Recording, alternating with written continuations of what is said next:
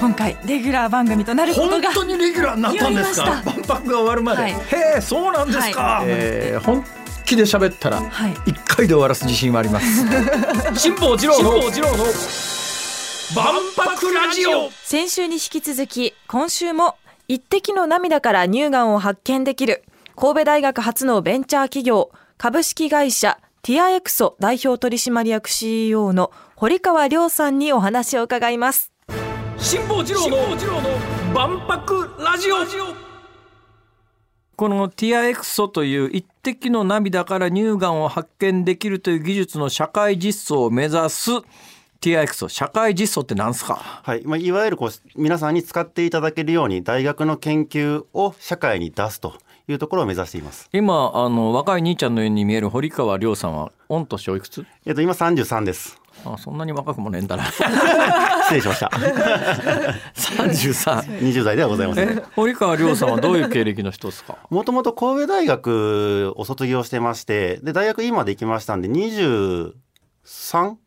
4まで何学部？工学部ですね。工学部？はい、工学の応用科学科っていうところにいまして、ほうほうほう。でそこでもともとあの今一緒にやっているあの大学の竹内先生の研究室に所属をしてまして、何やる研究室？えっとですね、当時はこう分子認識材料というまたちょっとこういうあの漢字が並ぶワードでして。皆さんこう血液検査とかされたりすると思うんですよね。ええええであのいろんなものを使ってその血液とかあのにあるものを調べるっていうことをやるんですけれども、はいはい。そういうのもいわゆるこの成分と成分がお互いにこう相互作用というかあの関係し合うっていうのを利用して見つけるっていうことをやります。堀川さんに聞いてどのぐらいわかるのかわかんないですけども、はい。あの人間ドック入ると血液検査であの腫瘍マーカーってやつでがんの可能性がどのぐらいかとかってあるじゃないですか、はい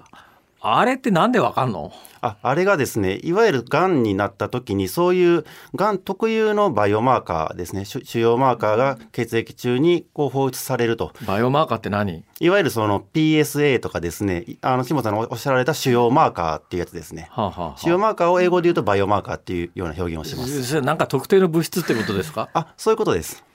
血液の中に特定の物質が増えてくるとこの人はそれってがんかどうかってどのぐらいの確率でわかるもんなんですか？えーっとですね今の腫瘍マーカーっていうのはがん以外の状態でも血液の中で増えてくるっていうことも言われてまして、はあはあ。なかなかあのそれがあるからといって確実にがんですっていうところまではあの今の腫瘍マーカーでは難しいっていうふうに言われてます。今はその血液検査で乳がんを見つける技術って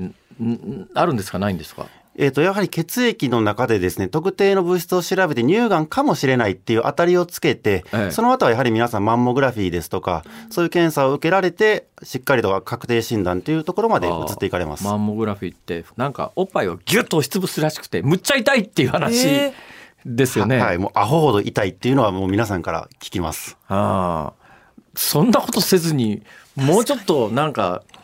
簡単に分かる方法はないのか？それこそあの前立腺がんの腫瘍マーカーじゃないけどなんかもうそういう簡単なものがないのかって思うんだけどもしかして堀川さんがやろうとしてるのはそういうこと？ありがとうございます。もうまさにおっしゃる通りです。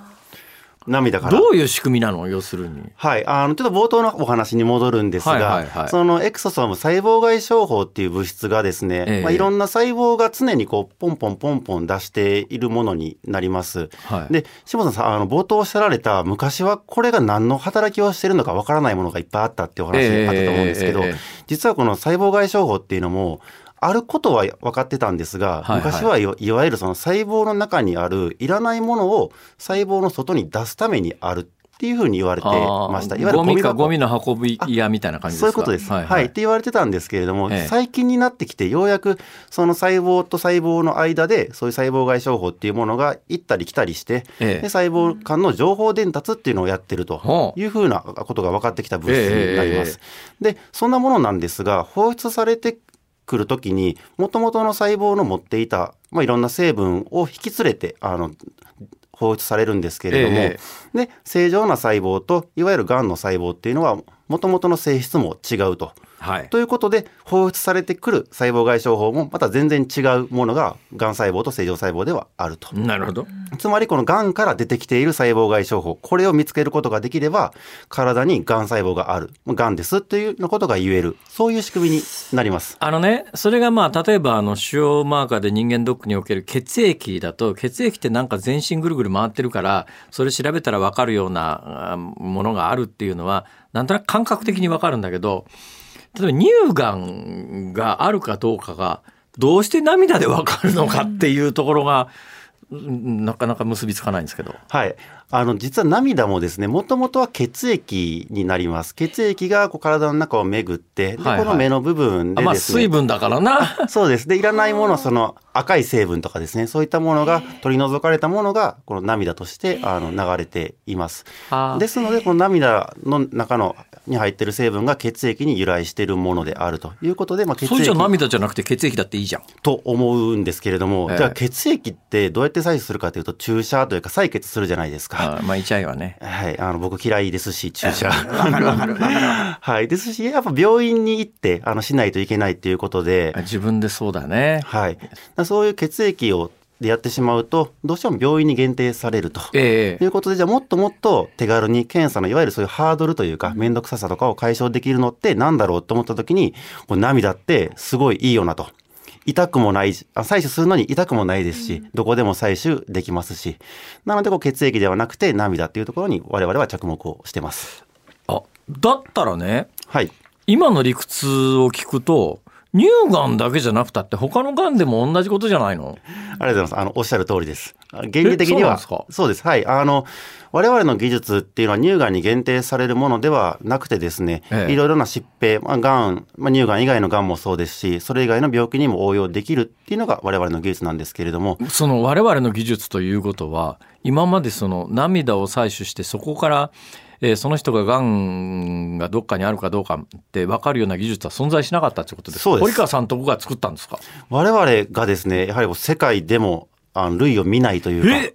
すごいねそれ。世界初の涙の中の細胞外傷法を使った乳がん検査方法。この技術っていうのが、あの、神戸大学の竹内先生が20年ぐらいずっとこう研究されてきた技術をさらにこう応用というか使われて作られているものですので、やはり一朝一夕言える範囲はどこが難しいんですか？やはりその、我々がその、見つけるための、まあ、センサーチップっていうか小さなもの、あの、部品みたいなものを作ってるんですけれども、ええそれの作り方がですね、あの、はいかなり秀逸というか、あの、ええハードルが高くて、ええでそれができるのがその竹内先生が発明された技術だけということになりまほうす。ほうそういうのって特許とか取れ取れてるんですか？取ってます。もちろんです。もともとその大学生、学生の時に竹内先生とずっと研究を一緒にやらせていただいていて、ええで、当時は涙でもなかったですし、この細胞外傷法っていうものでもなくて、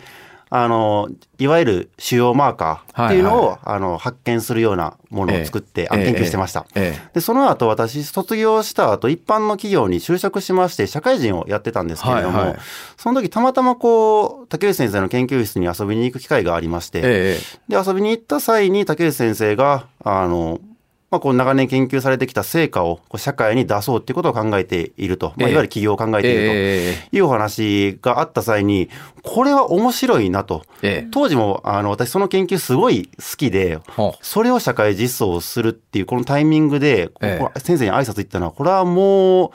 やらなし、あかんやろってええ思,、思いまして、ええ。で、まあ、それぜひ僕も一緒にやらせていただきたいですっていうことを、あの、その場で、あの、伝えまして、ええ。で、そこからじゃあ一緒に、あの、まあ、企業に向けて進んでいこうということで、準備を、あの、1年から2年ほど、あの、一緒にやらせていただいたと。えで、えっと、まあ、その中でいろんな国の支援もいただいてですね、準備を整えて、で、この2022年の4月の21日の日に起業をしたと。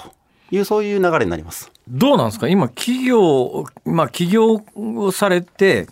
えー今じゃああの私が女性、まあ、男性でも乳がんになりますから女性に限らないんですけども、はいちょっと乳がんの検診してほしいなってマンモグラフィーは嫌だなって涙だけで分かるんだったらそれ簡単だから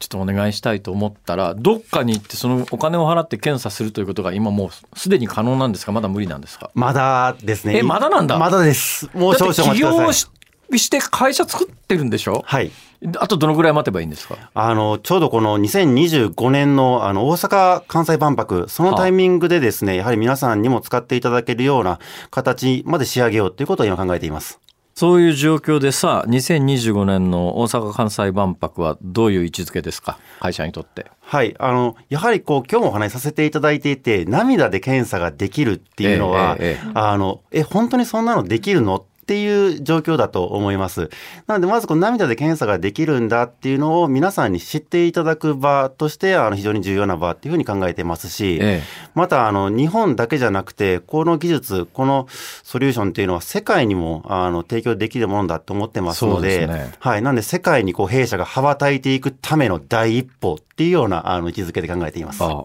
なんかパビリオンかなんかに出展されるわけですか？あはい、あの、大阪府市が、あの、されている大阪ヘルスケアパビリオンの中でですね、ええそのスタートアップが展示するあの期間があるんですけれども、はいはいあのそのえ出展候補企業として現在採択されていますので、ええその、えー範疇の中でですね、出展の方をさせていただく予定です。いやそうやってやっぱ涙だったら検査のハードル低いですから日常的に検査して異常があったらあの治療に向かうというので言うとそれはありがたいですね。はい。すごい夢のある話で、えー期待してます。ありがとうございます。頑張ってくださいね。はい、もうぜひとも出資もお待ちしております。いくらぐらいですでいいですか？え、本当ですか ?100 億？あそんなに、そんなに筆頭株主に。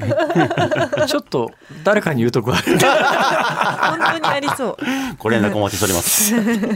ありがとうございましあたりが。とうございました。2週にわたってお話を伺いました株式会社ティアエクソ代表取締役 CEO の堀川亮さんでしたありがとうございましたありがとうございましたありがとうござい。ました。辛坊治郎の万博ラジオ。つくづく今日は思いましたね。ワクワクしました。万博は役に立ちます。はい。だって万博というきっかけがなかったら、今の情報に接することもなかったし今の情報だってそんなにたくさん広がることもないだろうし、でも涙一滴で、まあ、今は乳がんというので、えー最初スタートしてらっしゃるみたいですけども将来的にはどうもですね血液よりも精度高くいろんながんが分かる可能性があるということなので将来ちょっと健康診断の時に涙一滴でああいろんな、うんリスクが分かればいいよねこれ。や検査のハードルかなり下がりますから。っぱそういうのを知る場として万博いいじゃん辛坊治郎の万博ラジオ。ここまでのお相手は辛坊治郎と。ABC アナウンサーの福藤彩でした。また来週